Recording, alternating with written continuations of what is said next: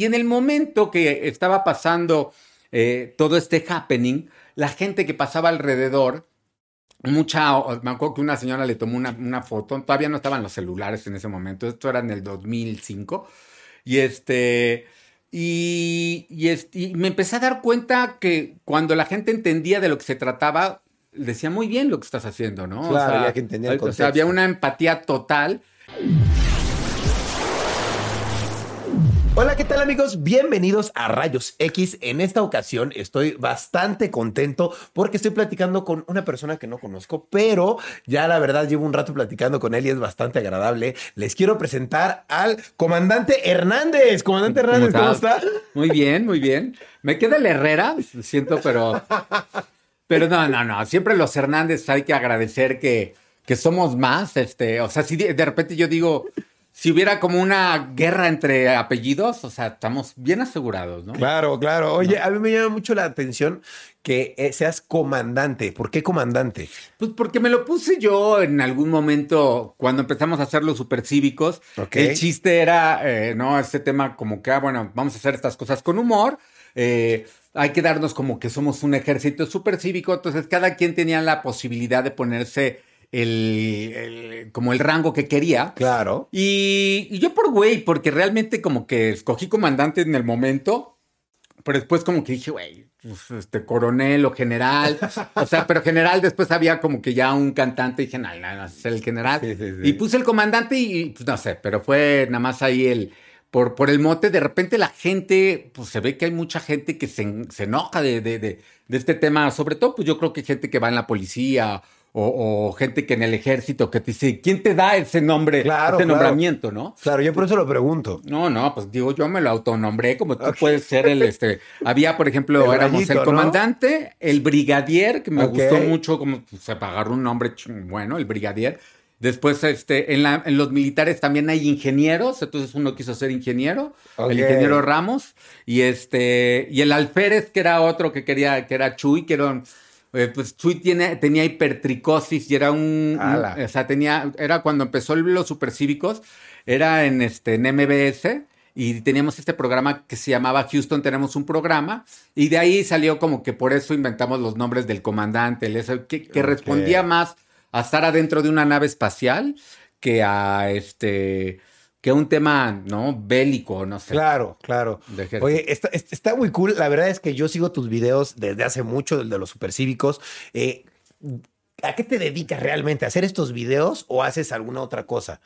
No, bueno, los supercívicos al final es un proyecto que eh, yo, yo vengo del entretenimiento desde hace mucho tiempo. O sea, empecé mi carrera como conductor en MTV. Ok, wow. Muy chavo. Este, me tocó como que un momento de la vida pues, increíble, ¿no? Porque. Los noventas de MTV. Los noventas de MTV me tocó como trabajar en un canal de televisión que en ese momento era pues la vanguardia, pero no solo se veía en México, sino se veía en toda Latinoamérica. O sea, el tema de, de, hablar pan regional creo que es un tema pues muy fuerte, ¿no? Porque a mí sí me tocó ahorita que, que he probado, digamos, la fama por dos lados, o sea, me tocó ser famoso por MTV y de repente hubo un lapso en donde hubo un hueco y de repente otra vez muy bien con los supercívicos, claro. ¿no? Este... Eh, ¿qué, qué, tenía en ese momento esa fama de, de MTV sobre todo y, de, y, de, qué manera? Era que pues me tocó, era todo, prendías la tele en los noventas y desde Uruguay a Ecuador, en los bares de Argentina, de México y todo, todo el mundo veía MTV porque aparte pues, era una manufactura hecha por gringos, se hacía en Miami. Y aparte con todos los gráficos de los gringos, de, la, de los otros MTVs y, y, una escuela que realmente son 10 años de hacer como excelente televisión y una televisión disruptiva. Qué lástima que se perdió. Ahí son de las cosas que dices, güey, vamos para atrás. ¿Por qué existía MTV? Y ahorita ves la mierda que es MTV y es una porquería. Pero bueno, entonces me regreso hacia la edad. Eh, entonces, este, pues era como muy, muy chingón estarle hablando a tanta gente, ¿no? ¿Tenías este, un programa en MTV? Tenía varios. Yo tenía, eh, tenía el programa de afuera. Mientras todos trabajaban, éramos cinco, seis VJs. Ok. Eh, una argentina, que era Ruth Infarinato todos chavitos, así como que con el mismo de wow, ¿no? Y, y, con todo el presupuesto y con de repente está, ok, hi, eh, we're talking with Lenny Kravitz, güey. O sea, fuck you, güey. O sea, ¿no? Como que este tipo de o Radiohead o los fabulosos Cadillacs o Molotov. En ese momento aparte era muy padre porque fungía como un canal, aunque era un canal de entretenimiento, eh, eh, era un canal cultural. O sea, sí realmente Este, los, los, colombianos se daban a conocer los músicos y, ah, terciopelados y, los amigos invisibles de Venezuela, mira qué chingones y tal.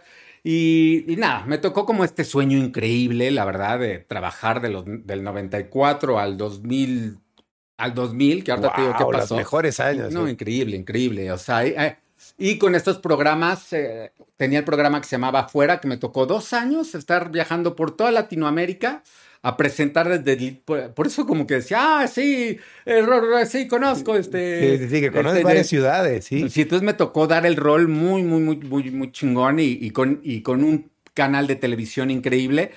Todos jóvenes y de repente como pasa en la vida, todo cambió, o como la canción de Café Tacuba, Metamorfosis, y pasó algo en el 98 que ese sueño de, digo, también, eh, eres como, yo decía, como menudo, ¿no? Como que, ok, se va René y entra Ricky, y, llega Ricky y se entra el otro, como que... Pues, Te vas haciendo viejo y en MTV tenían hasta el límite de ser y hasta los 30, 31 y después ya va. Pero realmente ni siquiera llegó a ese, a ese tiempo porque MTV cambió horrible. sí me tocó ese momento en el 98, en donde MTV Latino se transforma en un canal de televisión, este, pero así de un momento a otro, que eso es lo que estábamos hablando un poco de Facebook. O sea, hey, de repente hacen estas grandes plataformas estos cambios así de, bajarle el switch y no son las cosas así. Ahí destruyeron un canal o al menos sí por, por motivos económicos. ¿Qué pasó? Que de repente de estar pasando Molotov, Fabulosos Cadillacs, Radiohead, switchó a todo a Cristina Aguilera, a Enrique Iglesias. Literal, sí, hubo ese cambio. Así un día. Literal, es así como que estás presentando, así como estás. Ah, mi podcast se, se trata de esto. Pues ahora tu podcast no, se trata de cocina, güey. ¿Eh? no, sí, es de cocina. Espérame, no, no, pues ven, pues no, güey, porque esto es lo que vende. O le juegas o le juegas, ¿no? Y bueno, y el resto, ah, entonces ya después, vengo a México, me regreso a México. ¿De dónde, ¿de dónde venías? ¿Dónde vivías? En Miami. En Miami. ¿Ya te veniste para México? Para México, o sea, me eché, sí, aparte, pues la calidad de vida en Miami era increíble, me tocó también, pues, ganabas buena lana, trabajaba dos veces a la semana, tres veces al, digo, o sea, tres veces a la semana, tres horas al día y tan tan, porque era todo galletitas y muy bien hechas. ¿Qué quieres? ¿Prompter? Prompter apuntador, apuntador, ok, está, no te podías ir a overtime, entonces era pum, vamos, y era increíble, la verdad es que un, de ensueño. Sabía que cuando perdiera ese dulce me iba a doler y me dolió, eh, pero me dolió de una forma positiva. Regresé a México porque estaba como enamorado de mi chava, que no quería dejar México, este, porque su papá y tal.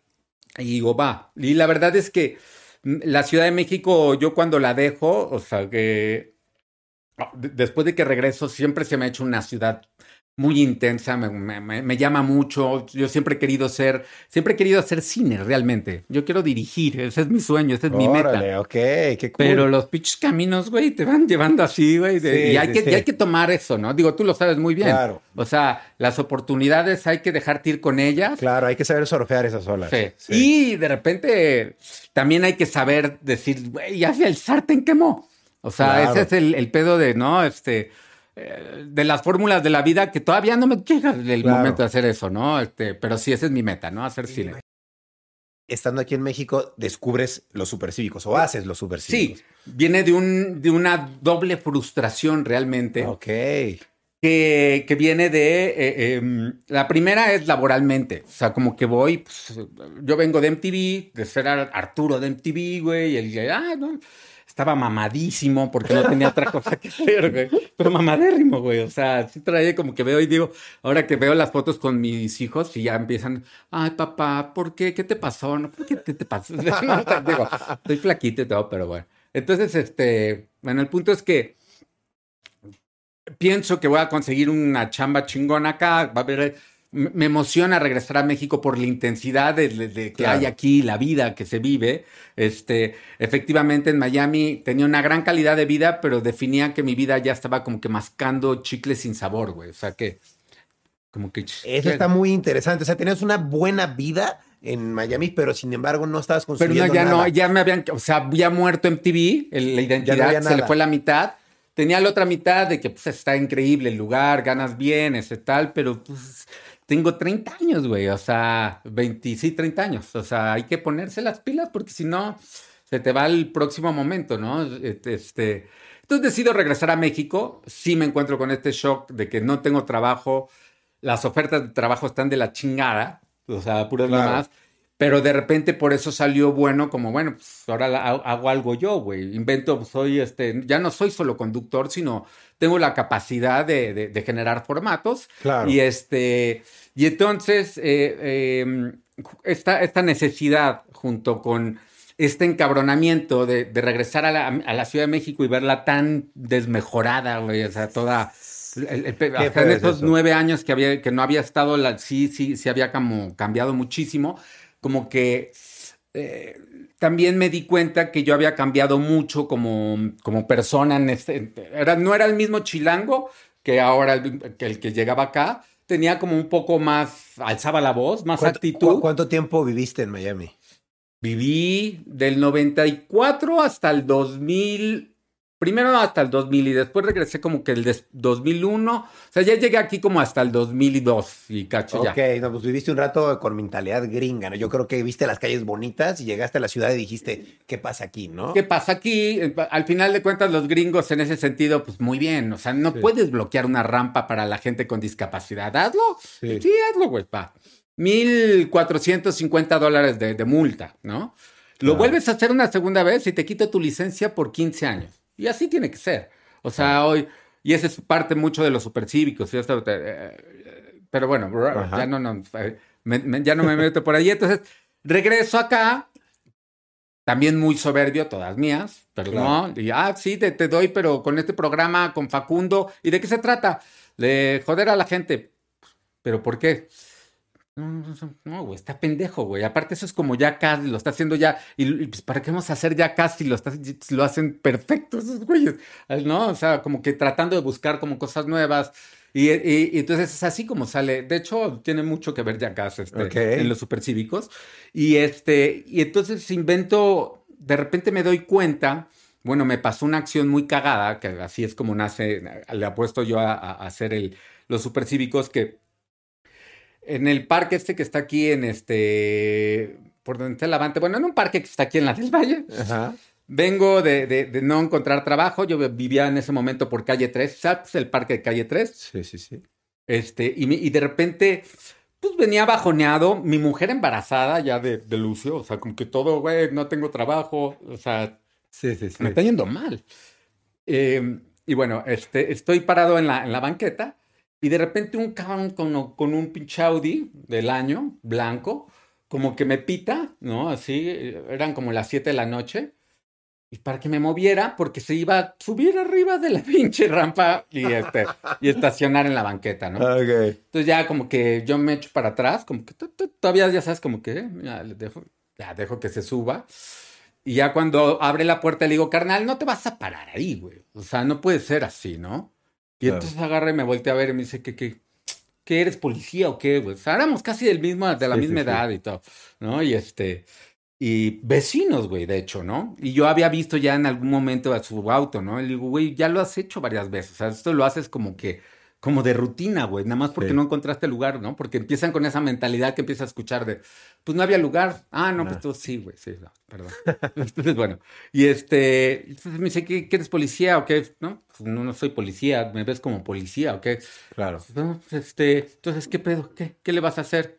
Y me acuerdo como que se quita el saco, no sé si porque tenía calor, pero sí como que de una actitud como de, ¿qué pedo? O sea, acá estoy, güey, ¿no? Porque yo me le quedaba viendo.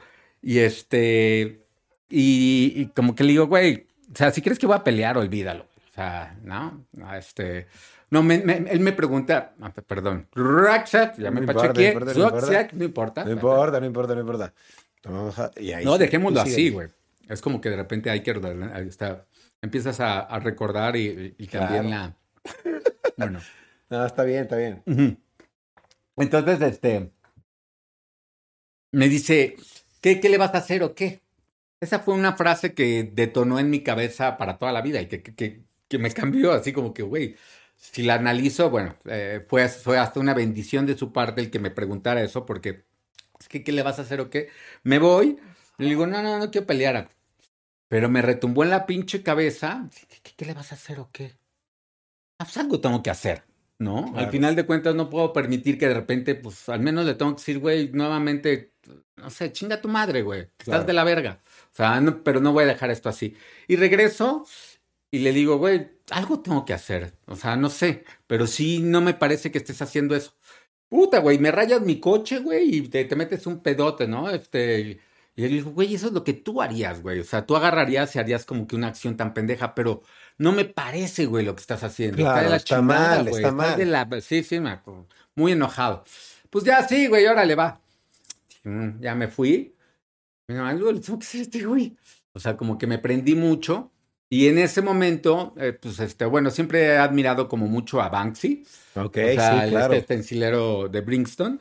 Y este, sí, güey, creo que la primera acción fue una acción como completamente banksiana y se me ocurrió como pintarle, como si hubiera pasado una silla de ruedas arriba de su, Ok. de su auto.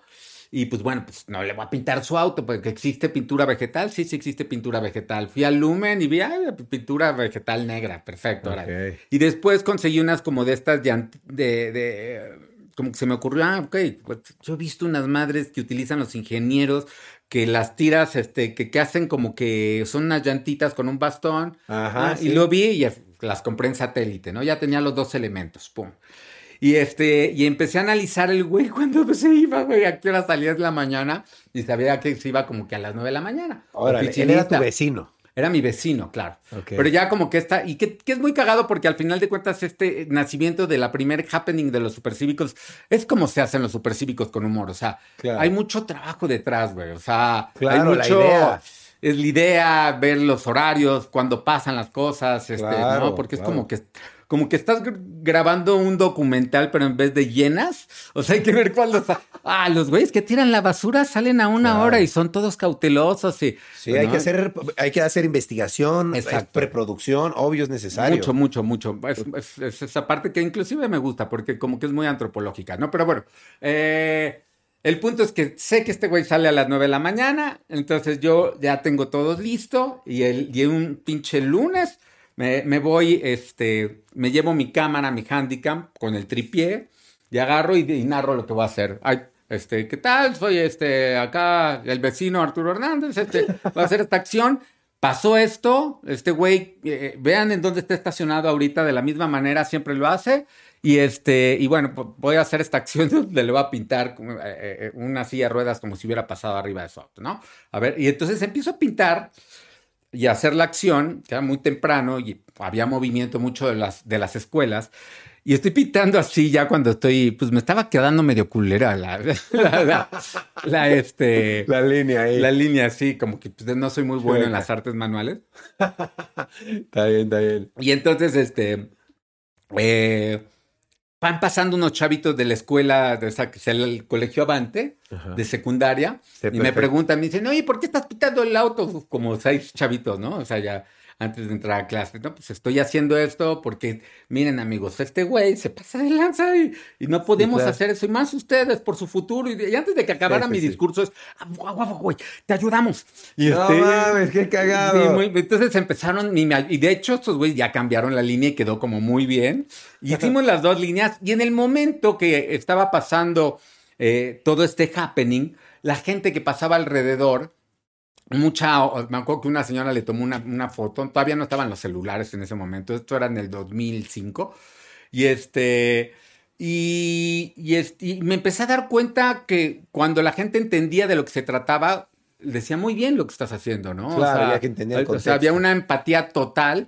Y para mí eso es el rating. O sea, un poco, yo siempre he pensado, viniendo de la televisión cuando hacía MTV, que para mí el primer rating es, eres tú y, y- y cuando le estás diciendo las cosas a él. Claro. Porque si no lo llegas a enganchar a él, pues no, o sea, realmente, re- ¿no? Tu, tu, tu contenido, no, no, no está haciendo. Y Claro. aquí me di cuenta que lo que estaba haciendo, la misma gente se convertía en observadora. Entonces dije, güey, este, esto es rating, esto Claro. por acá va, pase lo que pase, a ver qué pasa. Y bueno, ya quedaron las líneas, se venía la parte dura. ¿Cómo va a reaccionar este mexicano, güey, ante esta acción? Tú que me retaste, güey. Pues yo, si hay putazos, hay putazos, ¿no? Sí, por eso, digo, en ese momento era mucho más yo, si había madrazos, o sea, había putazos, ¿no? Yo no te voy a agredir, güey, pero si tú me pegas, me voy a defender. Claro. Con el tiempo lo he ido, que, es muy interesante, como a la, a la romper la violencia está muy cabrón, pero ese es otro. Sí, ahí quiero llegar, ahí quiero llegar, ajá.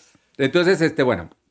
Eh, ¿Cómo nacen los supercívicos de todo este ah, desmadre? Ya viene el cabrón, yo me, me, quito el tripié y me voy como entre las plantitas, así agarro un ángulo coqueto, así como de Discovery, ¿no? Como que ahí viene este güey. Y bueno, pues ya, y entonces empiezo a ver así como entre las plantitas, como el güey está tocando como el chasis, como que está viendo el pedo de las líneas, y, pero quedaban chingonas.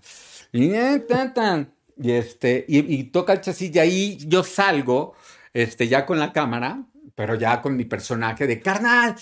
Aquí está, güey, ya lo tengo todo, güey. Aquí tengo la evidencia de, de, de, de, este pedo, güey. O sea, era una silla de ruedas increíble Así con un motor que de repente se encontró el auto, la viejita, pero deja tú la viejita, en verdad, la silla, como esa, ¿no? Claro.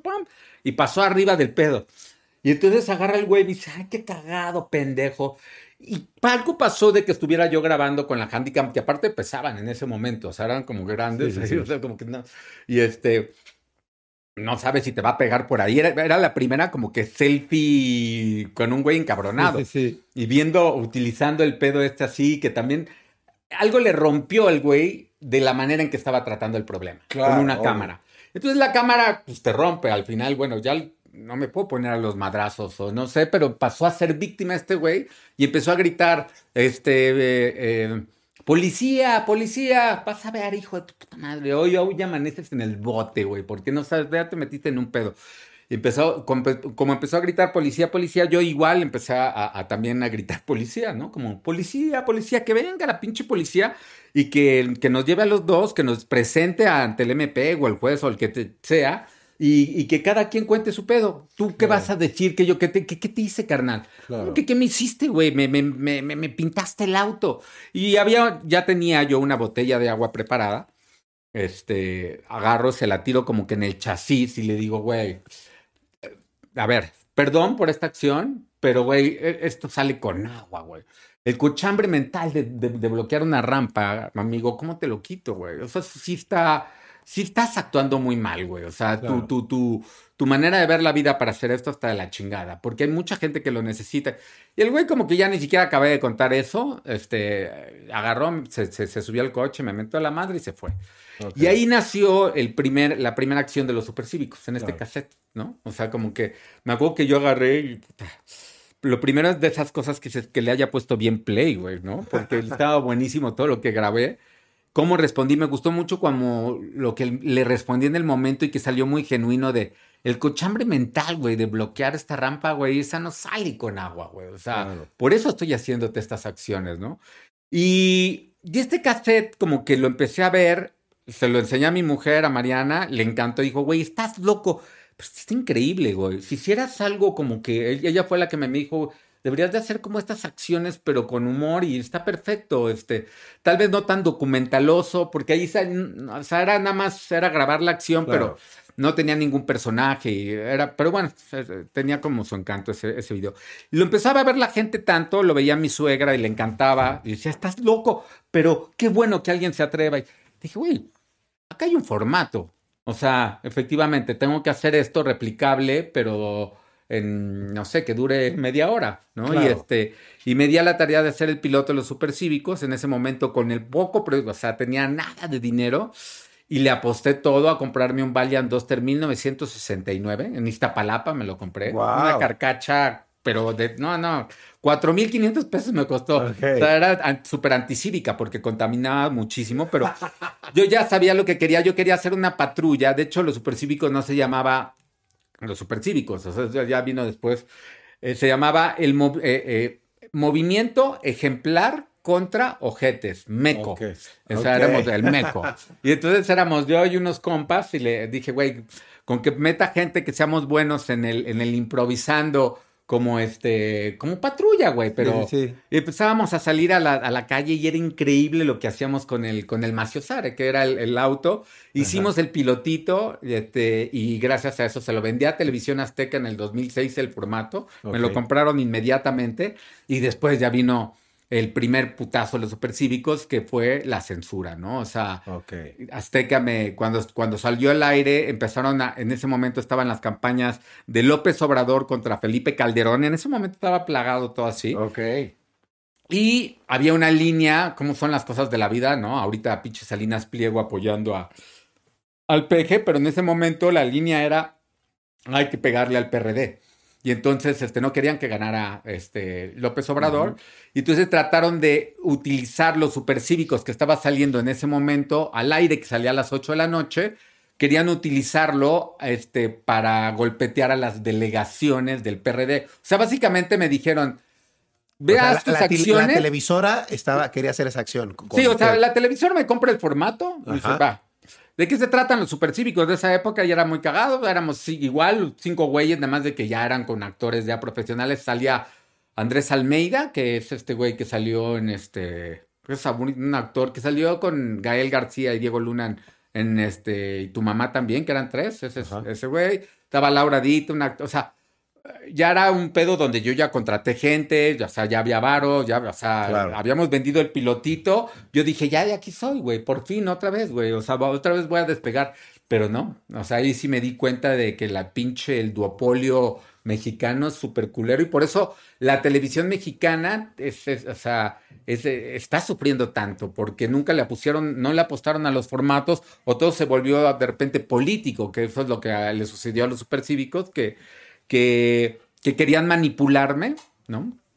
Este, que querían manipularme para, para hacer como que mis acciones, eh, pero con un fin, pues me golpetea, o sea, vas a hacer esta acción acá, no la hagas en la Benito Juárez, no, no, no, ve y molesta al, al- al- a- evidencia cómo son los baches mejor de la Cuauhtémoc, ¿me entiendes? Ok. Y entonces de ahí no les dije, no, no me voy a prestar a eso. Y me dijeron, güey, son líneas de arriba, directas. Le dije, no, güey, o sea, se llaman los supercívicos, güey. O sea, ahí ya había cambiado el nombre que me dijeron, no puedes ponerle movimiento, no puedes ponerle meco a tu nombre Sí, en bueno, televisión azteca.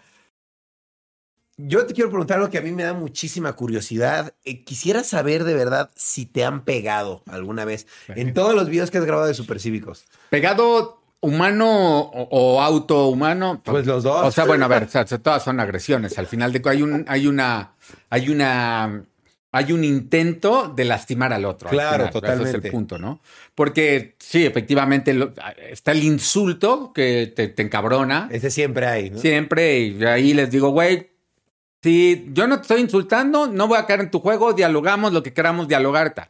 Después está ya el güey que, que, o sea, me ha tocado una acción de las más fuertes y que yo iba a ir este, con, con mi hija Lorenza y que ni, ni la grabé ni nada. Y sí, ahí demostré mi, mi, mi tema de cabeza, o sea, contrólate, fue que me escupieran. Uy, wow. un señor me escupió en la comercial mexicana, güey. Aparte, un señor ma- mayor este, que, que se estacionó en el, en el lugar para la gente, para las personas con discapacidad.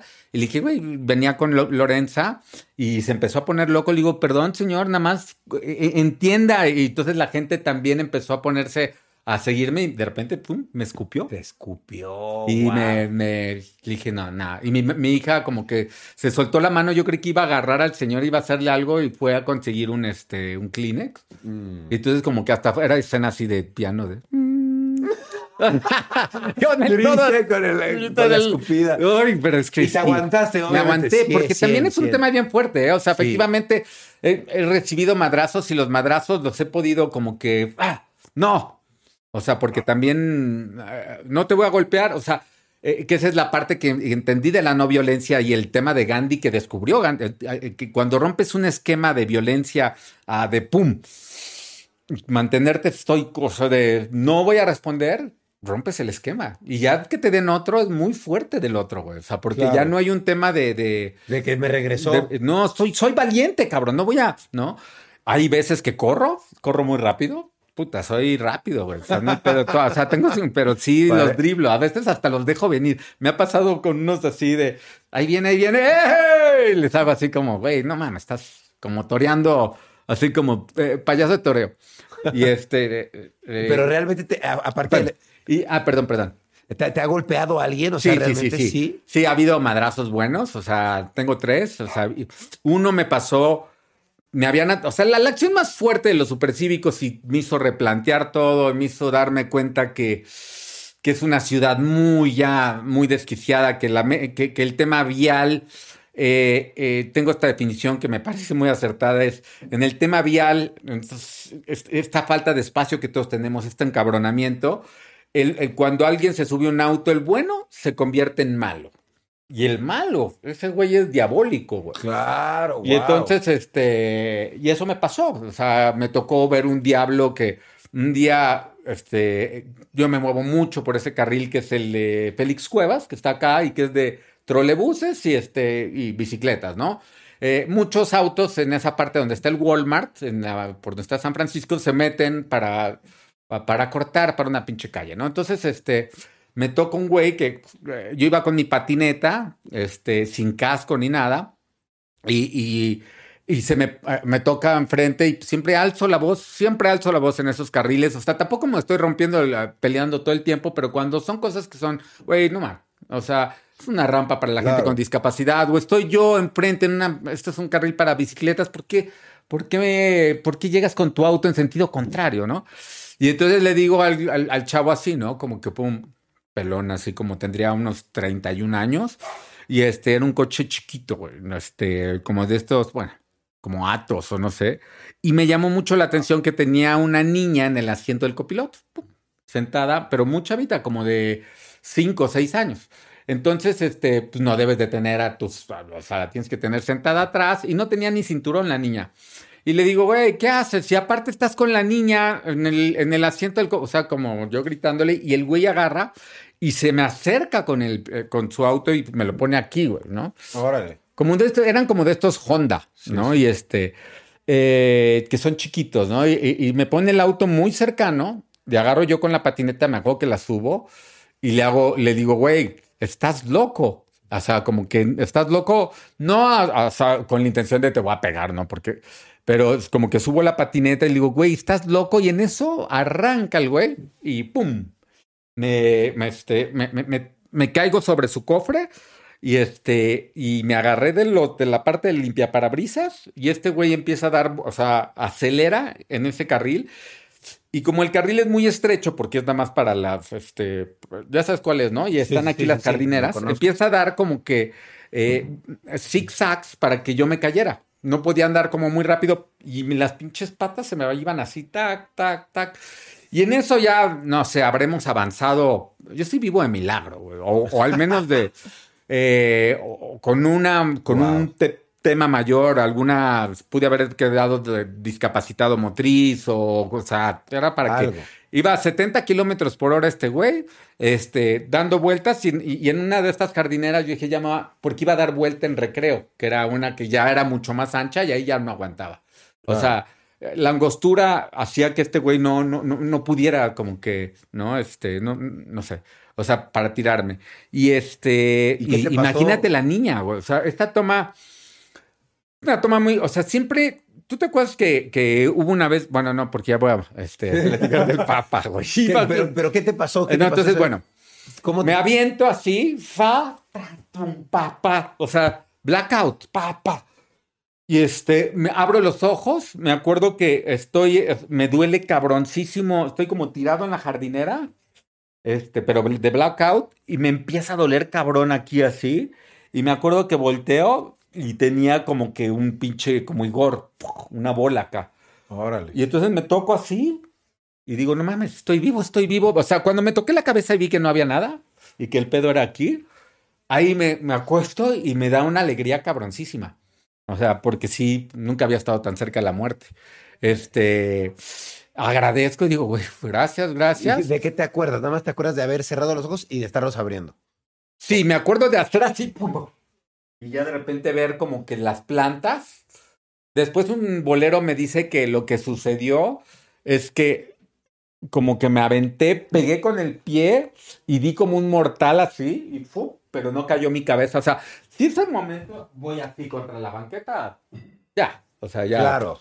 O sea, ¡ah! Sí, sí, sí, uy, qué horror. Y bueno, entonces, este, por eso me da como una alegría muy fuerte y este, y el punto es que, mm, ah, entonces ya llegó la gente a, a ayudar, güey.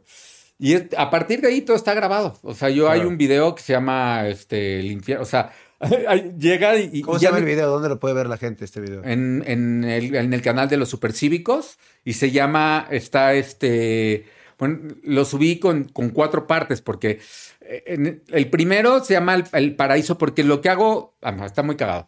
O sea, agarro yo y estoy atropellado, ¿no? Pum, este, llega la gente y le digo a una señora, a ver, pum, eh, saca mi teléfono y este, y, y, y empiézame a grabar, ¿no? Y ya me empieza a grabar la señora, le digo, no, así acostadito. Todavía le digo, estaba O muy sea, todavía te- tenga por favor ese Pues, formato. agarre bien la. No, pues, ya decía, pues, o sea, sí, sí me acuerdo que dije qué que hice eso, pero bueno. Oye, ¿Y, y qué, qué repercusión tuvo todo ese accidente? O sea, porque Mm. me imagino... Es cabroncísimo lo que pasa después. Cuando yo veo, este, eh, así llega la gente, me dicen, este, ¿qué, qué, qué pasó? Yo le digo, "Me- pendejo, estoy vivo, muchas gracias. Ya cuando me están grabando, ya me está grabando la señora con el pinche dolor así. Este, estoy vivo, eh, esta- esto es culpa de, de- de- también de las autoridades, no están haciendo nada por proteger este carril, pero por fortuna estaba una cámara de seguridad y te voy a agarrar, hijo de tu madre, estás loco, cabrón. O sea, como que sí, estoy, estoy puteadísimo. Se llama el video El infierno, se llama El infierno. El en los supercívicos. Y ahí me van a ver todo madreado. Hasta me- no, no lo veo ese video porque me asusta, me da angustia. Uy, qué feo. Y después me metí a- a- al MP con unos lentes espía que había comprado en Nueva York y que los tenía que están chingoncísimos, ¿eh? Deberías de comprarte unos. Está bueno. Entonces, digo, tiene esta onda que tienes que agarrarle la perspectiva porque no es igual, pero, pero se ven muy bien y, y se escuchan muy bien y agarras un contenido increíble. Y me metí al MP. Y entonces narré, o sea, Todo lo de la... todo. de- De hecho, por eso el video no le fue tan bien porque era tan largo. O sea, yo tenía como. Puta, se- se- o sea, fui 19 veces al MP Mierda. para diferentes cuestiones. 19. Entonces, y yo- a mí me, me gustaba eso de que hubiera un freno, un obstáculo, porque lo estaba documentando. Entonces Claro. decía, mames, es una historia, es parte Es de la un historia. pedo, todo es un esto, pedo, sí. pero sí es surreal. O sea, ahí te das cuenta que el sistema está diseñado para que no hagas denuncias, güey. O sea, para- entonces por eso no hay justicia. Claro. Y al final, lo más, o sea, lo terrible de todo, lo que me mató fue que cuando me enseñan las cámaras de seguridad de, de que había grabado el C5, era un- una pintura de Van Gogh. Era un pinche, sí, güey, así, pinches formas ahí. Sí, o sea, ni feo. siquiera podías ver el logo de Walmart desde esa cámara de seguridad. Y estoy seguro que actualmente Siguen esas cámaras siguen, sí. Estamos, este, sí, el tema de las cámaras de seguridad, que aparte es ahí donde se resuelve el pedo, este, tenemos una infraestructura terrible, ¿no? O sea, Terrible. ¿Dirías que eso es lo peor que te ha pasado en la calle? Es lo peor. esa. Sí, ahí al final, pues también me pegó muy fuerte como el tema de, ay, güey, o sea, como humanos, qué culo, o sea, como, como chilango, o sea, sí, esa parte de lo que te decía, diabólica, ¿no? ¿Cómo Claro. puedes aventarle a una persona? ¿Qué le hiciste a la niña esta que, que, que vio todo, güey? Así. no, no. En algún momento yo veía a la chavita así y el otro güey era como una como caricatura de esas, así se le veía, nada más le faltaban las llamas así. Qué locura. Qué locura. Ya no me acuerdo de él en el momento, sí, pero, o sea, ahorita ya no sé si lo vería, no lo reconocería. A los seis meses siempre tuve la esperanza de encontrármelo. Y está loco, está muy fuerte porque sí el güey me tuvo, o sea, sí traigo un resentimiento muy fuerte hacia él. Hay una película que se llama Rabia o Furia, que, argentina, que habla justo de eso, véanla. Porque es, ¿qué pasa ante el ser humano cuando de repente, güey, o sea, qué pasa si de repente te matan a tu perro frente a ti, güey? Porque, Claro, obvio, vas no, a llenarte de ira. ¡Ah! Un hijo, güey. No, Claro. este, entonces, bueno. Oye, ¿y alguna vez alguna autoridad, algún policía se ha enojado contigo porque lo grabes o porque... No, porque ya me la sé. Sí, siempre se enojan, siempre, Siempre. se enojan, pero eso es parte de los supercívicos. O sea, los supercívicos, la esencia de los supercívicos es eh, porque después hicimos nuestra aplicación. O sea, el, el formato empezó a crecer tan chingón. O sea, yo empecé a hacer estos, eh, o sea, cuando ya dejé de hacer las cosas con humor porque ya no tenía presupuesto, empecé a, a- a- tal vez este, ah, mucha gente me conoce por las videodenuncias, como que sí, me pasaban estas acciones y sacaba mi celular y, ah, miren, estamos aquí. Porque yo sabía, no sé, había ido a una entrevista a Radio Fórmula y de repente veo seis pinches camionetas así en, en universidad, ¿no? Y agarraba. Eh, ¿De quién son estas camionetas? Le preguntaba el de la recepción. De Josefina Vázquez Mota. Gracias por el dato. Entonces yo ya salía con mi pinche tal. Estamos con las camionetas de Josefina Vázquez Mota, que está aquí, que pretende ser presidenta. Pero yo no entiendo, o sea, ¿cómo pretendes bloquear? O sea, está, está raro Josefina Vázquez Mota, o al menos ustedes, señores, y se iban todos, ¿no? Y entonces este, empecé a hacer estas acciones con que yo les llamo videodenuncias y ahí es el, formato peligroso de los supercívicos, porque cuando hago las cosas con humor, voy acompañado. O sea, cuando somos, ah, ok, primero el, humor te rompe el esquema. Si llegas un pinche, un romano, güey, a decirte que no te metas al carril de las bicicletas, pues como que agarras más el pedo, como que, bueno, ah, ya lo entendí, o sea, porque llega a ser como cosas así. Y esas eran las cosas que hacía a nivel producción. Pero las videodenuncias me iba yo así con, con mi celular, güey. Al rojo vivo, así. Al rojo y pum. Órale. Y, eh, este. ¿Y qué me preguntabas, güey? ¿Qué qué? Se me fue, güey.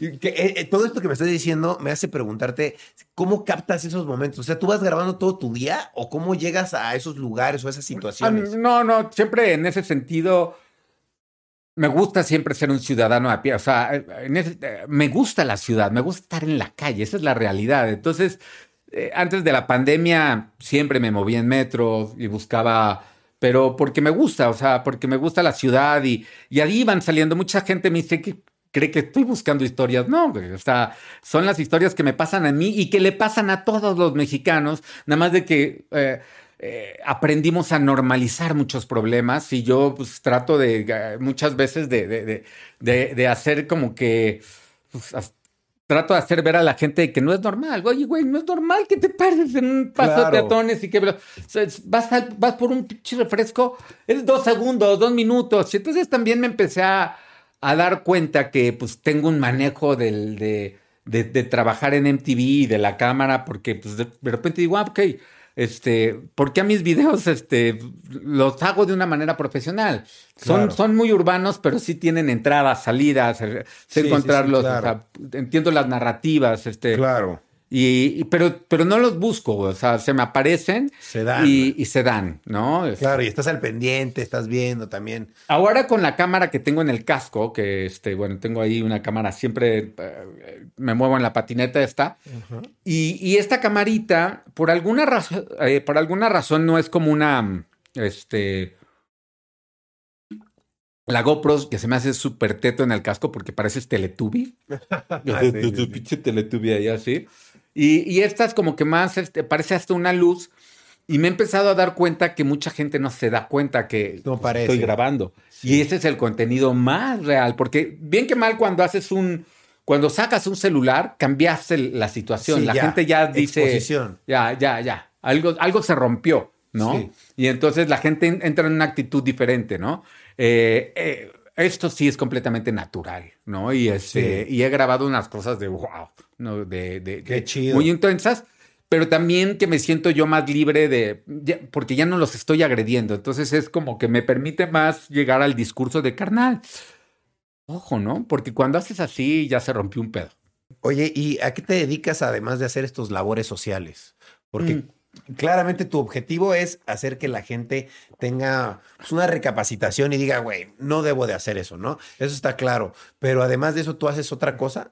Bueno, tengo, sí, sí, no, ya realmente los supercívicos me absorbió, o sea, porque sí, sí es un proyecto que escaló después con lo de la aplicación, o sea, en el momento que empezó, le empezó a ir muy bien en redes sociales, este, eh, me metí en el tema de, generar esta aplicación, eh, me metí a un nuevo camino, a un tema de ser emprendedor, inclusive ganamos un premio del MIT, o sea, empezó a funcionar. ¿Nunca conocieron la aplicación? Estaba increíble. No, a ver, platícanos de la aplicación. La aplicación que murió hace poco en la pandemia porque ya no pudimos hacerla sostenible, pero estaba increíble y te permitía hacer eh, un video de 30 segundos geolocalizado cada, cada reporte que tú hacías, que eran reportes sobre baches, sobre hoy se van a talar este árbol, o acá hay una alcantarilla abierta, o sea, cuestiones que, que sean del ciudadano a la autoridad, Este, y bueno, te permitía hacer estos reportes. YouTube nos regaló, lo, este, fuimos a, le presentamos la aplicación a,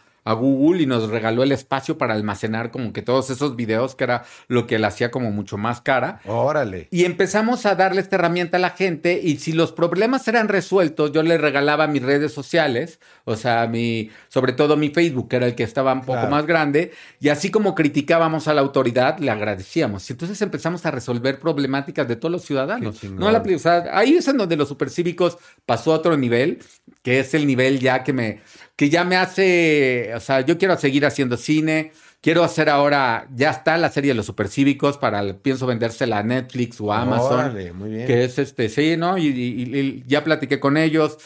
Y lo que estoy haciendo con la serie de los supercívicos, que se llama Disculpe las molestias que un ciudadano le ocasiona. está buenísimo. Sí, está chingona.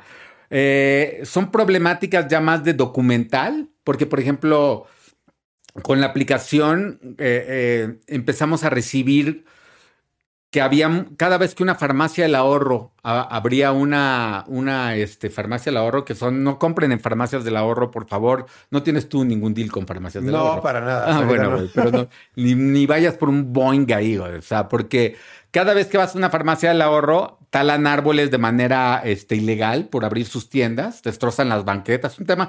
Y eso yo me di cuenta gracias a la aplicación. Sin querer la aplicación, al tú darle esta herramienta a tanta gente, tuvimos, teníamos más de 100 mil descargas operando. O sea, este, eh, ¿qué te iba a decir? ah, bueno. Reportaron mucho que las farmacias, que, las farmacias del ahorro este, talaban árboles. Yo me puse a investigar en Google Maps y descubrí que, que, que de las 2.000 farmacias habían talado o sea, descubrí que 500 farmacias tenían el mismo modus operandi.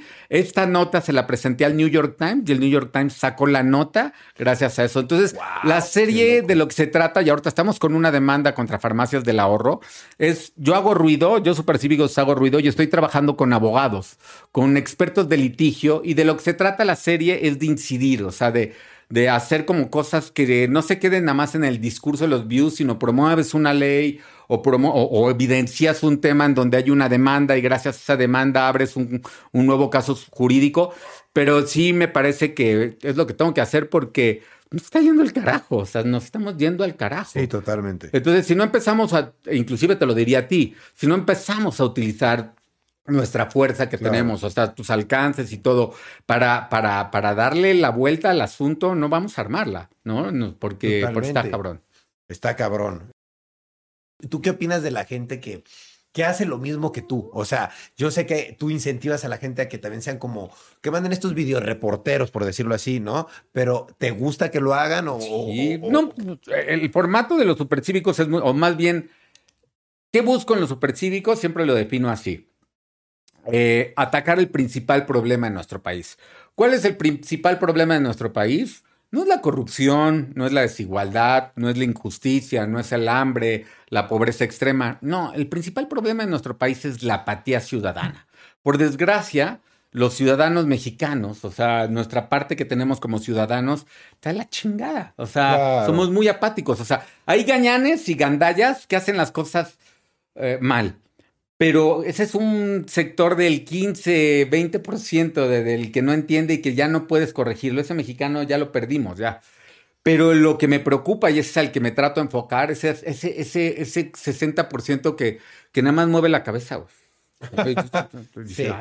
pero pues haz algo, güey. No opinan nada. No opinan, no, están encabronados y dicen, ay, es que siempre nos hacen esto. Pues, pues cámbialo, güey. O sea, claro. O sea, no, no. y por eso con los supercívicos me he dado cuenta también de, pues, de cuánta ignorancia hay de repente en los comentarios de la, de la perspectiva de la gente decir, güey, ¿por qué me preguntas eso? ¿Por qué me pides eso? ¿No? Como cosas de, ah, güey, eres de la colonia del Valle y este, sí, qué chingón. A ver, mueve los pinches tambos que yo tengo aquí en Tlalpan, güey. A ver, a ver, vente aquí, porque aquí es más. o ven y métete a Iztapalapa. Sí, sí, sí, no vivo ahí, güey. O sea, de lo que se trata es cada quien desde su trinchera, güey. Si cada quien nos encargamos desde ese pedacito, todo funcionaría. Y nos falta mucho como mexicanos romper esa apatía. Y esa apatía interviene en lo que vienes. No es decir, yo no quiero que salgan con el teléfono a grabar. No, quiero que le digan, oiga, señora, no mame. Claro. No, que no mame. Pues, este, no sé si se lo digas así. Si te salió el no mame, no importa. Coloquial. O bueno, pues. o señora, siempre alzar la voz. O sea, cada quien tendrá, si no, me puse muy feo eso de, señora, no mames. Sí, hacer conciencia en los demás, decir, oye, ¿sabes qué? Estoy viendo que estás cometiendo una infracción, estás, estoy viendo que estás tirando tu basura ahí, pues te voy a ir a decir, oye, no lo hagas así, ¿no? Y, también quitar la propia, o sea, por desgracia, este, ya podría escribir un pinche libro para, o, dar una cátedra en LUNAM de pensamiento mexicano, güey. O sea, la neta, te lo juro, güey. O sea, es que los mexas tenemos algo no, muy no, y de, sobre todo el de acá. Este, yo como que ya identifico ocho respuestas comunes. De hecho, hay un video que búsquenlo, se llaman las siete justificaciones de los gandallas. Y es muy cabrón, ¿no? La primera es, no hay lugar o no hay este esto, ¿no? Como, no hay bote basura, güey. O sea, oye, carnal, no tires tu colilla. ¿Dónde, ¿Dónde hay pinche cenicero? ¿Qué? No sé, güey, búscalo tú, güey, pero en la calle no, güey, ¿no? Y eso, eh, después, esa es la primera que, que, ¿no? Y aparte como un pedo de, no mames, te entiendo, pero no mames, ¿no? Sí, exacto. Después, este, la segunda es el nomás tantito, güey, ¿no? Sí. No sé, es una, es una colillita, güey. Son dos minutos que, no seas mamón, o sea, sí estoy bloqueando acá el paso de cebras, pero fue mi chava loco. ¿Dónde quieres tú, no? Después la, este, puta, es que se me la acabo de hacer. Eh, bueno, la tercera es, eh, ¿a ti en qué te afecta? O sea, me, me, dice mucho la gente como, oye amigo, tal, tal, este, te mueves, es una ciclovía, ¿que a ti quién te afecta? Pues, ¿cómo quién, quién me afecta, güey? Que me tengo que abrir. No, realmente te afecta, por ahí pasas, ¿no? O sea, sí. güey, sí me afecta y me afecta a ti, te afecta a todos, güey. O sea, estamos en lo mismo. Después el cuarto es, así es México, güey. O sea, como capta, güey, no seas mamón. O sea, sí, ya se hizo, güey, ¿no? O sea, eh, eh, ¿no? ¿Por qué no te vas a vivir a, vivir a Finlandia, güey? Porque allí sí funcionan las cosas, güey. No, porque quiero que, que funcionen aquí, güey, ¿no? Sí, sí, sí. Este, después está Ay, se me está yendo. Bueno, la, la, la séptima. La, una es este, háblale a, este, háblale a la autoridad. Ajá. O sea, que, la quiero ver aquí, güey. la quiero ver. Tráeme a la patrulla, güey. A ver quién tiene la razón. y ya cuando los ven, se hacen todos chiquitos. Este. Y la otra es, háblale, o si no, te cuestionan y te dicen, ¿tú qué eres, güey? Como el que me dijo, tú no eres policía, güey. Claro. Tú no me lo puedes decir. ¿Cómo que, güey? Yo soy un ciudadano, pero no, no tú, a ver, tú trae, trae la grúa. Entonces, son como estas cositas que si las empiezas a ver, hablan de esa mentalidad de justificación que tenemos y así como, pues literal, digo, es un libro que hay que leer, el del laberinto de la soledad de, de, Octavio Paz, que te habla de ese mexicano, pues ese ya, ese ya es de hace 60 años. Habría que hacer un nuevo laberinto de la soledad para ver cómo estamos y creo que sí podría aportar con ideas ahí en ese pedo. Arturo, y digo, para sumarle al proyecto de los supercívicos, ¿qué podríamos hacer la gente? ¿Qué deberíamos hacer la gente? Esta conciencia que tú nos estás diciendo. Eh, o sea, desde el plano eh, de cada quien, eso, puta, eso, rompan con la apatía, dense cuenta que, que sí, efectivamente, estamos todos conectados. Creo que la pandemia es la evidencia más, más palpable de, de que se está poniendo cada vez más feo. ¿No? Y este, más inestable, y vienen las, viene el cambio climático y tal, y este, entonces sí, desde cada quien empieza a hacer, eh, creo que lo, lo, más inmediato es romper el nomás tantito, es el más común, es el que de repente ve, ya le hace mi mamá, y no, mamá, no hables por el celular con la, no, es la principal causa de muerte de, ¿no? Este, entonces tenemos que quitar ese desde ciudadanos. Y de aportar al proyecto, pues no, pues súmanse, pues este, denles la, o sea, vienen de repente ya estas este tema de colaboraciones, este, creo que está chingona las herramientas tecnológicas para, para hacer este, como más integración. Yo por primera, todavía no los utilizo, pero sí la veo ya como un sostén que es muy importante para, para, para subsistir, porque te digo que también pues algo pasó con los alcances que están muy feos. Ya sé, la gente te puede mandar sus videos. Sí. ¿Dónde te los pueden mandar? O sea, es que antes, a ver, por desgracia la aplicación estaba diseñada para eso, ¿no? Este, pero por lo pronto, o sea, vamos a empezar a hacer, eh, yo voy a cambiar el canal de los colaboradores y pienso hacer algo como lo que estás haciendo, pero quiero invitar a la gente, o sea, con StreamYard y hacer como estas, o sea, el contenido de los supercívicos, de repente, güey, no mames, tiene, tiene, te digo, este análisis del mexicano de, de, de, de, de poder empezar hasta a dialogar con los demás este, sobre lo que está pasando y lo que estamos viendo. Y entonces quiero como empezar a cobrar, como cobrar en de 100 pesos de, ¿quieres estar dentro del, del talk show que vamos a hacer? Y hasta puedes hablar tú, bueno, pues los tendrán que pagar 100 pesos, ¿no? Y este, Claro. pero también empezar a hacer como estas cosas que quiero sacar de los, de, de los comentarios que son interesantes, porque de- habla mucho de, de- cómo estamos, güey, de cómo, cómo Claro. pensamos y cómo mal pensamos muchas cosas, ¿no? Claro. Una de las cosas que me duele mucho de las redes sociales es, yo lo llamo, son los guerrilleros del clic, o sea, por, por, por desgracia, las redes sociales le dieron, nos dieron la misma, el mismo poder a todos, pero pero de repente la gente, pues efectivamente cree que pues, si firmas una petición, ya salvó al Amazonas. o- todo es por acá, güey. O sea. 100 eh, firmas y ya van a restablecer las calles. Sí, Y ya, ya, pues no hay eso va a pedo, exactamente. Entonces, la incidencia se incide en la calle, güey. O sea, tenemos que. Qué bueno las redes sociales que sean ese canal, pa- pa- pero para, para realmente poder como cambiar las cosas es ahí, ¿no? Sí, claro, salir a las calles, hablar, ver lo que está haciendo tu vecino, ver lo que está haciendo tu amigo. Así como tú comenzaste, se me hace un muy buen ejemplo, que tú comenzaste, pues literal, viendo hacia, hacia afuera por tu colonia y que viste a tu vecino y dijiste, este güey lo está haciendo mal. Entonces, si tú ves mal. que tu vecino está igual, pues nada como hablarle de- por la buena, ¿no? Y decirle, oye, bro, la estás No, cagando, bro. Y, y, y, y por desgracia, o sea, también hay algo fundamental de esta cosa. Qué bueno que lo, que lo, que lo dijiste. Si no somos, y eso pues, es de las cosas más lógicas que me he dado cuenta haciendo este formato, es si no somos capaces, güey, de cambiar los problemas que tenemos frente a nuestras banquetas, en el espacio público de todo, vamos a poder cambiar los problemas más complejos del país, güey. Claro. O sea, si no eres capaz de tú y que te chinga tu vecino porque tiene cubetas y te caga y no resuelves ese pedo, no estás entendiendo nada de la vida, güey. O sea, porque estás evadiendo ese obstáculo que deberías de resolver. Y, y- y- y- en cambio, si lo vas haciendo de esta manera, vas entendiendo que vas a resolver. O sea, son, es el siguiente paso. Tienes ¿no? toda la razón, no lo había visto de esa manera. Si no puedes resolver un problema tan absurdo como mi vecino pone una cubeta afuera y no me puedo estacionar, ¿cómo piensas tener una empresa? ¿Cómo piensas ¿Cómo tener piensas dinero? ¿Cómo nada? piensas? No puedes hacer nada. O sea, si no salvas al árbol que está frente a tu banquete y que lo quieren tronar con y no sabes si tienen los permisos y... Güey, en el momento que te quitaron el árbol de tu banqueta que tenías 50 años, tu vecino perdiste, todos idiotas. ¿no? Claro. Entonces, si no cuidan a ese, no podemos estar hablando de salvar los bosques y el eco. Güey, clavémonos con eso y ya, ¿no? Claro, desde nuestras casas, desde nuestra perspectiva y si salimos a la calle, en nuestro entorno. Y, y ¿no? empezar, y después exigir la parte, porque viene del pedo ciudadano y si no, del pedo de las autoridades. Y ahí es en donde, güey, involúcrate, quién es tu diputado, exígele, güey. O sea, parecen cosas que son de hueva, pero no, güey.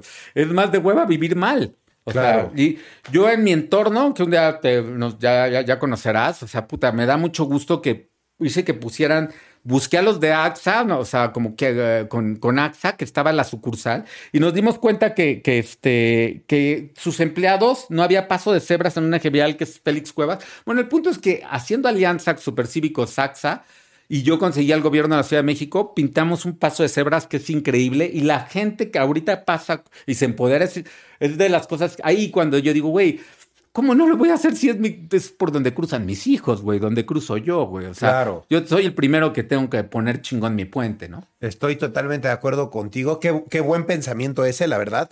Me gustaría que nos quedáramos con ese bonito pensamiento de que de verdad hagamos algo por nuestra, nuestro entorno, ¿no? Por nuestras colonias, por nuestras calles, que a lo mejor la ciudad eh, o los gobernantes no lo hacen, ¿no? Pero pues nosotros podemos levantar la queja, nosotros podemos ir a rellenar el hueco si no lo rellenan, porque pues sin Pues ellos, lo hacemos. ¿quién más lo va a hacer? No, No, sí, o sea, sí. De cuentas, dependemos nosotros de, de nosotros de mismos. nosotros mismos, güey, ¿no? De- y bueno, eh, siempre no es desde el punto de vista ve- vecino, siempre hay que trabajar. eh, Una sociedad está compuesta en ese sentido por tres partes. Sociedad civil, sí, los vecinos, empresas, ¿no? ¿Y quién es tu restaurante acá? La cafetería de allá, güey, y el Claro. este tal. Y este, y entonces sí, autoridad. Cuando vecinos y, y- y- y empe- empresas, que sobre todo son las pymes, güey, van juntos, empiezas a darte cuenta que eres tres veces más poderoso, güey. O sea, Claro. ¿no? Y entonces ya llegas con la autoridad y este, cuando sumas las cosas, que fue, fue lo que pasó con este paso de cebras, dices, güey, ahí me, ahí me di cuenta que se llama el triángulo equilátero de la incidencia. Empresas, autoridad y sociedad civil. Pero bueno, pues, para eso hay que romper la tía. ¿no? Claro, Nos perfecto. falta mucho, nos falta mucho, la verdad. Claro. Pero, Oye, ¿cuáles son tus redes sociales? ¿Dónde te puede seguir la gente para estar más enterado sobre todo lo que estás haciendo? Pues a ver, este, tengo tres realmente porque son de las cosas de Instagram. O sea, a ver, oye Facebook, tengo dos millones y medio de seguidores. Ah, chingón. Pero no me han dado la palomita azul en Instagram y me la rebotan, güey. Entonces, pues, yo no, o sea, qué cabrón, ¿no? O sea, como Sí. que, güey, pónganle la palomita azul a esta así. Y así ya la hago crecer. Entonces, mi Instagram, ¿no? O sea, pero sí, este, tengo Facebook es la más eh, a la que le pongo más, más tiempo. Este, eh, y YouTube ahorita también. Me le ponen supercívicos. Le pónganle los supercívicos y va a aparecer. Y en cualquier red social sale, ¿eh? Estuve buscando y en todas las redes hay cosas tuyas. Ah, ok. Sí, está súper chido. cívicos. Ah, pues perfecto. Y me, me- ahora, ah, y Twitter. Que Twitter, este, pues también poco estoy medio. en- eh, es que con, con esto de la moneda, o sea, por primera vez siento, digo, tú ya lo conoces. O sea, Sí, tú, sí. tú estás adelantado como unos 10 años en lo de todo, que está chingón, güey, ¿no? Ajá. Este, ya no sé qué experimentos tendrán contigo ahorita, ¿va, güey? ¿Quién sabe? Ya, sí, sí. Ya igual y tiene retinas de live, sí, así sí, como ya sí que tengo el ya le intentaron así unas córneas ojo. y truc, truc, truc, ¿no? Y este, pero por primera vez me gustó el tema de, de la sustentabilidad. O sea, mis 51 años, por primera vez en este año dije, güey, qué chingón esta combinación de mis videos acá y acá, ya puedo hacerlo. Eh, digo Twitter, no, ¿tú monetizas en Twitter? No, no, no. no. Ah, ok. ¿Y cómo puedes? ¿Se puede o no? No, creo que todavía no. Ah, te pueden donar dinero, pero pues hasta donde sé, monetizar no. Ah, ok, ok, ok. Bueno, entonces, este, pues venía todo bien, pero sí algo pasó, güey. O sea, sí está cabrón. O sea, ahorita, bueno, pero va, va a estabilizarse, pero sí creo que es un momento muy, muy chingón para todos los jóvenes, lo que están haciendo ahorita con el podcast, con eso, porque es homemade, chingón. Ya nos olvidamos del blog Sí. y nos concentramos en el contenido, ¿no? Exacto, eso está bien padre. Y Ajá. por eso justamente quería traerte de invitado a mi podcast, porque yo dije, wow, el comandante de verdad tiene mucho que venirme a platicar. Dije, qué padre y qué gusto conocerte, Arturo. la No, verdad, muchas gracias, todo güey. lo que No, nos poca dices madre. y todo lo que haces, la verdad es que está increíble. Creo que no hay nada más importante, nada, ¿eh? Nada más importante, bueno, tal vez la salud, pero nada más Sí. importante que el orden y que las cosas estén bien en tu colonia, en tu cuadra, en tu casa, porque Sí. si las cosas están mal donde vives, pues qué complicado es. Qué ¿no? complicado. Y están cam- cambiando muchas cosas, están saliendo nuevas herramientas de movilidad. O sea, esta ciudad es increíble, pero sí hay, si no, si no la cuidamos, o sea, eh, hay cosas que están muy fuertes. Claro. Por ejemplo, hay cosas que nadie sabe, pero el muérdago es una plaga que está pasándole a los árboles y se lo están matando. Igual ahorita voy a checar a ver si hay muérdago por acá. Pero, pero qué chingón conocerse y al final de cuentas. de- eh, eh, lo importante es aliarse, güey. O sea, porque también vamos sí, a empezar sumar. a hacer cositas ahí. Yo te voy a invitar ahí a los supercívicos, Órale. este, ¿no? A, a ver qué, qué, qué- qué inventamos. Claro, y jalo, chingón, güey. Poca madre. No, super jalo. Muchas gracias por la invitación. Y también, pues, aprovecho el espacio para invitar a todos eh, a que sean parte de los supercívicos. Y pues no sé si les quieres decir algo más para No, despedirnos. pues nada, nada, poca madre. La verdad es que buena charla, pues buena audiencia. O sea, sí, este, que, que, que, que nos sigan. bueno, se- se den- creo que puede, puede venir un levantón ahí de esos, ay, que se sentirá positivo. Oye, no, pero sí, creo que, este, pues nada. Ya verán las, no, ya. Ya. Gracias. Muy bien. Muchas gracias a ti, No, Arturo. de verdad. Un placer. Y seguramente vamos a estar haciendo algo. Cuenta eh, con este podcast y conmigo para lo que necesites para los supercívicos. Ya ¿eh? estás, güey. De verdad. Y pues muchas gracias a ustedes por estar viendo o escuchando Rayos X. No se pierdan próximamente otra emisión del podcast. Cuídense mucho y gracias. Recuerden ser cívicos, es muy importante.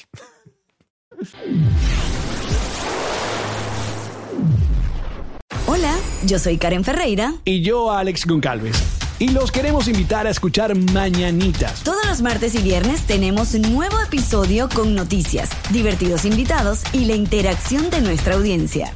Disponible en plataformas de audio.